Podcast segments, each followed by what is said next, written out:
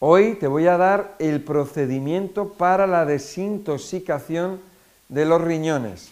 Mi nombre es Miguel Ángel Ruiz y este es tu canal. Bien, vamos a ver. Cuando hacemos desintoxicaciones intestinales o hepáticas, el objetivo, el objetivo es el intestino y el hígado. Ahora es un procedimiento que es muy similar, es, es muy parecido. ¿no? Hay algunas cosas eh, que cambian de uno a otro, pero los dos van de la mano. Sin embargo, cuando hacemos la desintoxicación de los riñones es completamente diferente, es de otra manera, no tiene nada que ver. Entonces, cuando una persona hace una desintoxicación intestinal o desintoxicación hepática, siempre, siempre, siempre va a desintoxicar algo los riñones, siempre, siempre va a contribuir, siempre va a ayudar con los riñones, siempre pero no es una desintoxicación específica. Bien, ¿por qué? Porque eh, nosotros en la desintoxicación intestinal y hepática vamos centrados, nos centramos mucho en la desintoxicación del intestino, la desintoxicación del intestino completamente. Entonces, cuando eh, eh, en el intestino se absorbe el agua con el magnesio, siempre va a ayudar a los riñones. Ese agua que se absorbe va a la sangre, de la sangre da vueltas por el cuerpo y al final va a los riñones. Hay veces que una persona, fíjate que lo que estoy hablando, que me estoy separando un poco de la desintoxicación de los riñones, una de las cosas es que nuestro cuerpo es muy inteligente y nuestro cuerpo lleva los líquidos y los nutrientes allá donde interesa. Por eso hay veces que, una, que estás haciendo una desintoxicación intestinal y dices, vaya, lo que estoy haciendo es que estoy orinando mucho. ¿Qué, está ocurriendo cuando en otras ocasiones yo la estoy haciendo y estoy yendo al baño y, estoy desocupando y, limpiando el intestino? ¿Qué está pasando ahora? Pues muy sencillo, que el propio cuerpo, nuestro propio organismo, dice, el intestino no es prioritario, es prioritario los riñones. ¿De acuerdo? Entonces, una persona que quiere hacer una limpieza de riñones normalmente es una persona que puede tener problemas con ellos. Normalmente una persona normal y corriente lo que piensa es desintoxicación intestinal y hepática, pero no piensa en los riñones, salvo que tenga problemas, salvo que tenga piedras o cálculos en los riñones o que tenga algún problema determinado. Yo lo voy a recomendar a todo el mundo. Todos necesitamos desintoxicación de los riñones, porque el desintoxicar los riñones va a ayudar muchísimo con todo el cuerpo, con la sangre, va a ayudar a nivel de próstata, todo el aparato urinario, por supuesto, y también a nivel de aparato reproductor femenino. Es muy interesante, aparte de muchas más cosas. Entonces, en primer lugar, la persona tiene que saber acerca de lo que es, yo te estoy explicando un poco más o menos, ¿no? Lo que es una desintoxicación de los riñones. La desintoxicación de los riñones, ten en cuenta que es un filtro. Los riñones son un filtro y están limpiando y se van acumulando toxicidad, toxicidad que quema, que quema el tejido, las células. Las células son seres vivos que viven aquí con nosotros y que nosotros tenemos que cuidarlas. Y esas toxinas que se van acumulando de los alimentos y de las cosas que comemos o que hay en los alimentos y que bebemos y que respiramos y el tabaco que fumamos y el alcohol y las pizzas, todo eso va a pasar por los riñones y los riñones se van quemando y la toxicidad se va depositando en los riñones.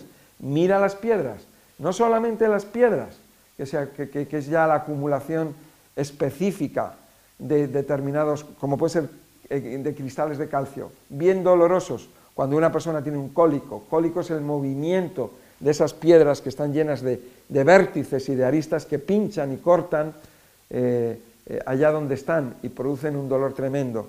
Bueno, cuando una persona tiene piedras, eh, podríamos decir que el procedimiento de la desintoxicación cambia un poquito dependiendo de los, eh, elementos o herramientas que vamos a utilizar. En la desintoxicación de los riñones, en primer lugar, lo que necesitamos es saber acerca de la persona.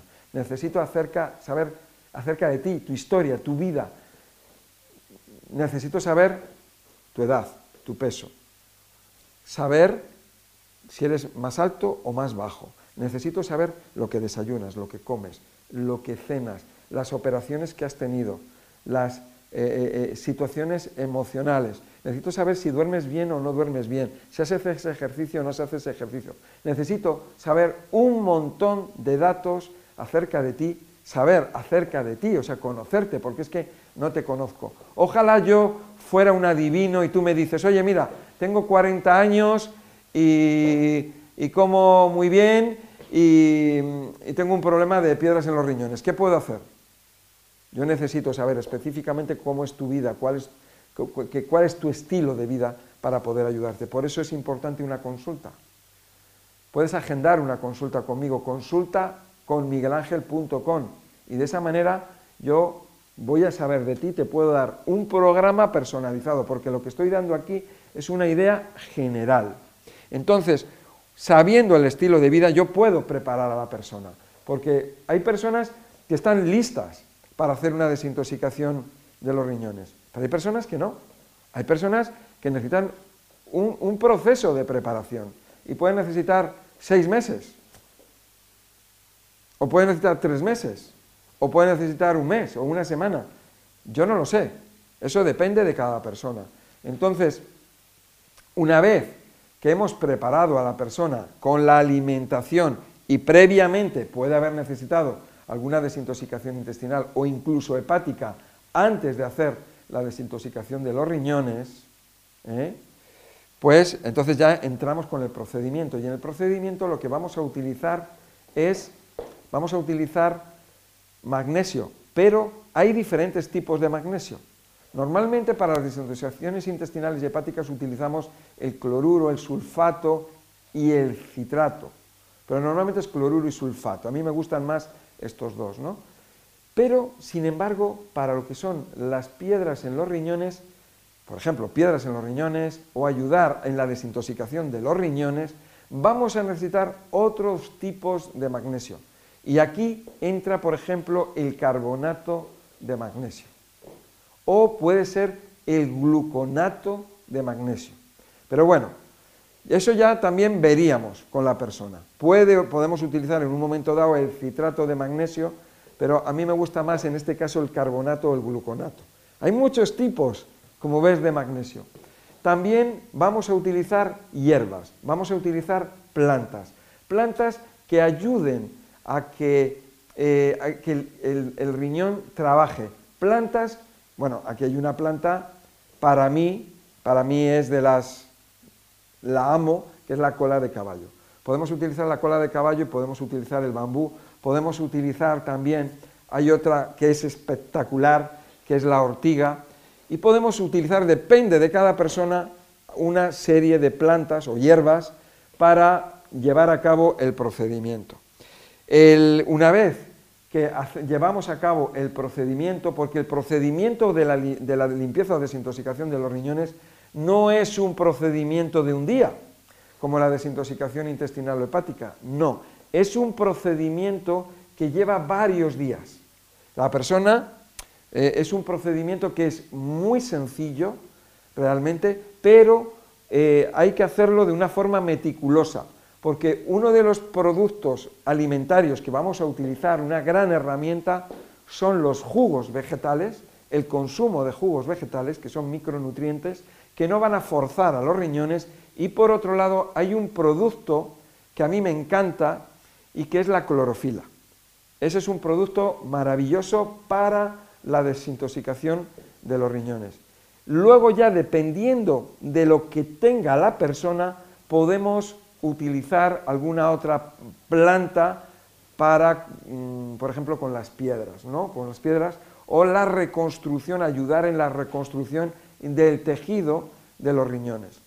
Pero bueno, todo gira por ahí, es que es algo que es muy personalizado y va a depender de cada persona, porque podemos utilizar, hay productos como puede ser la cúrcuma, que es muy interesante desde el punto de vista inflamatorio, también podemos utilizar, hay productos como puede ser el noni, también muy interesante para ayudar en la fortaleza y, ayudarnos un poco en la contaminación de los riñones.